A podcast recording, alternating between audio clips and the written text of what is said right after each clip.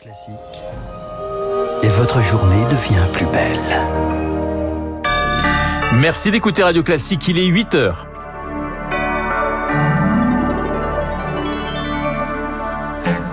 La matinale de Radio Classique avec Renaud Blanc. La France et l'Allemagne se tiennent chaud à l'approche de l'hiver. Les deux pays ont conclu un pacte énergétique hier. Décryptage. Dans ce journal, l'énergie dont les prix flambent pour les stations de ski. La facture a été multipliée et multipliée par 10. On en parle dans un instant avec notre invité Pierre Volleret et puis le nouveau visage au 10 Downing Street. Liz Truss investit première ministre britannique dans l'après-midi. Mais pour la première fois, l'investiture n'aura pas lieu à Buckingham. Radio. Et le journal de 8 heures nous est présenté par Léa Boutin-Rivière. Bonjour Léa. Bonjour Renaud, bonjour à tous. À l'approche de l'hiver, la France et l'Allemagne se serrent les coudes. Emmanuel Macron a annoncé un pacte hier. En cas de coup dur, Paris pourrait livrer du gaz à Berlin et l'Allemagne fournir de l'électricité à la France. Dans le contexte de la guerre en Ukraine, les deux pays comptent sur cet accord pour passer l'hiver au chaud. Eric Kioch. L'Allemagne et la France sont connectés par un gazoduc qui fonctionne en temps normal d'est en ouest, mais avec quelques travaux, modifier son flux n'est pas un problème, assure Pierre-Louis Bronac, consultant énergie chez SIA Partners. La connexion est en Moselle, en fait, à Obergelbach, et les installations pourraient être retournées de manière à fonctionner en sens inverse et pourraient être utilisées rapidement dans un objectif de solidarité pendant les périodes hivernales. En cas de besoin, la France pourrait fournir jusqu'à 5% de la consommation annuelle allemande et avec près de 95% de stock déjà rempli. Paris pourrait même aider Berlin à remplir les siens en cas de surplus, mais pour que ce deal tienne, la sobriété est de rigueur. On pourrait s'en sortir et proposer effectivement une solidarité vis-à-vis de nos voisins européens, sous condition que les entreprises et même les ménages réduisent leur consommation cet hiver. En hiver, la France se chauffe principalement à l'électricité et l'Allemagne au gaz. Alors sur le papier, c'est un deal gagnant-gagnant, explique Jean-Sébastien Degouve, président du courtier Opéra Énergie. Si on veut éviter des blackouts, on a intérêt à leur envoyer du gaz pour que l'Allemagne puisse s'en servir pour produire plus d'électricité, ça semble assez pertinent. Pour faciliter ce deal, Paris et Berlin peuvent compter sur la mise en route prochaine de nouveaux terminaux méthaniers permettant l'import de gaz naturel liquéfié et sur le prolongement de deux centrales nucléaires allemandes annoncées hier.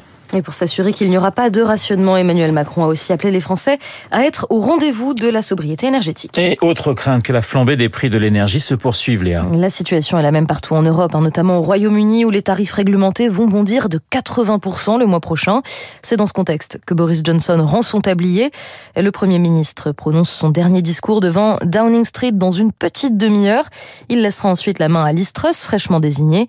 Cette fois, la passation de pouvoir sera un peu différente de d'habitude, Laura Pour la première fois de l'histoire, la reine Elisabeth ne nommera pas le nouveau Premier ministre à Buckingham Palace. Elle est actuellement dans sa résidence d'été de Balmoral en Écosse et a renoncé à faire le déplacement trop affaibli pour retourner à Londres. Alors, en fin de matinée, Boris Johnson ira en Écosse pour remettre officiellement sa démission à la reine et quelques heures plus tard, ce sera le tour de Liz d'arriver aux portes du château de Balmoral pour être officiellement nommée par sa majesté. Comme se veut la tradition, les deux femmes échangeront pendant une trentaine de minutes un entretien privé. Seule une photo de cette rencontre historique sera publiée. À cet instant, Liz Truss deviendra donc officiellement la nouvelle première ministre britannique. Elle retournera ensuite à Londres pour prononcer son premier discours devant le 10 Downing Street. Elle devra ensuite nommer ses principaux ministres et commencer à échanger avec les leaders étrangers. Rendez-vous à 17h heure de Paris pour ce fameux premier discours. Des nouvelles de la centrale nucléaire de Zaporizhzhia en Ukraine. Les experts onusiens de l'AIEA rendront leur rapport dans la journée.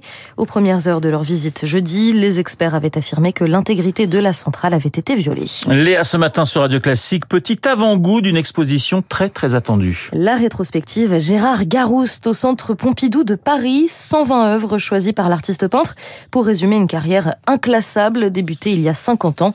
L'exposition ne démarre que demain, mais Marc Tédé nous offre une visite privée.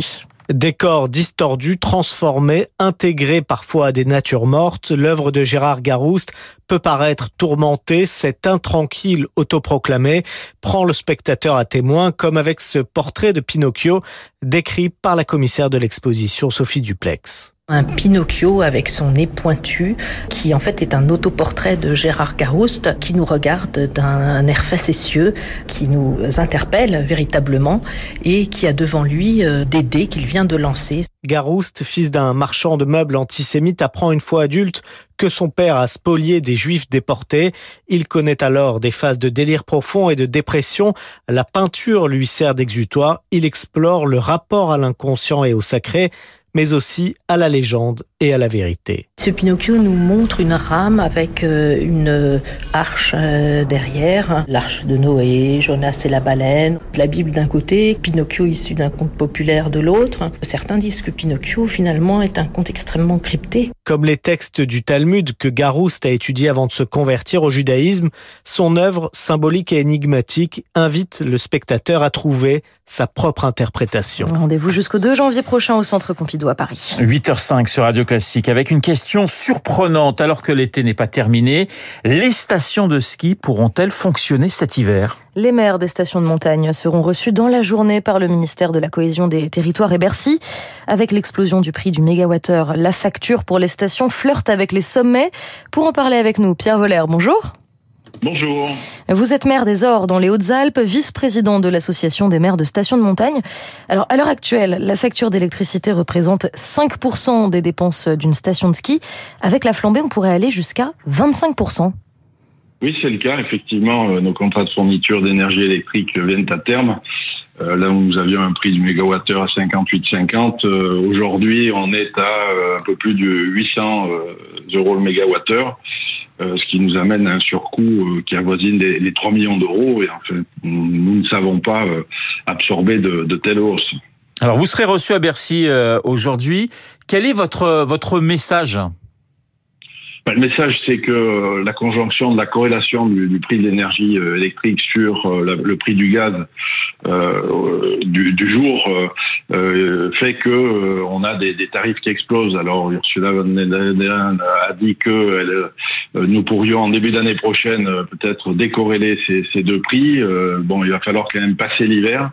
Donc, ce qui serait intéressant, c'est de conserver, quitte à ce qu'il y ait une légère augmentation, le prix du méga dans des prix que nous savons euh, effectivement honorer. Au-dessus de, c'est pour vous, il faut aller au maximum à 150 euros euh, le, prix du mégawattheure. Au-dessus, c'est ah, impossible. Le, grand maximum. Euh, là aujourd'hui, on est à 60. un fois 2 à 120, c'est déjà quelque chose de, de, de, très important. Bon, il faut savoir aussi que la discussion que nous avons, c'est avec EDF, qui est détenu aujourd'hui à 84% par l'État français. Euh, et euh, nous allons d'ailleurs vers les 100%. Donc euh, c'est une discussion entre EDF, l'État et nous. je pense le, la problématique, c'est que les remontées mécaniques, elles tournent avec des moteurs électriques, elles tournent dans la journée dans les périodes de pointe, hein, ce qu'on appelle le peak load. Euh, et donc, on ne peut pas bénéficier des tarifs ou très peu de, liés au, nucléaire historique. Bon, on a aussi la conjonction avec le fait que 32 centrales sur 56 sont aujourd'hui à l'arrêt. J'espère qu'elles seront remises en œuvre en route au, au, au plus rapide euh, possible et qu'on puisse, euh, dès le, voilà, passer un hiver euh, et puis retrouver une situation qui soit acceptable et qui ne mette pas en péril les 120 000 emplois qui sont attachés à, à nos stations et qui sont les véritables poumons et moteurs euh, économiques de, de la vie dans nos montagnes. Merci, on vous, a, on vous a perdu Pierre Voller, mais si vous étiez très clair dans vos explications, merci beaucoup d'avoir été en ligne avec nous. Le maire des Ors dans les Hautes-Alpes, vice-président euh, de l'Association nationale des maires de stations de montagne. Léa, on termine avec du sport.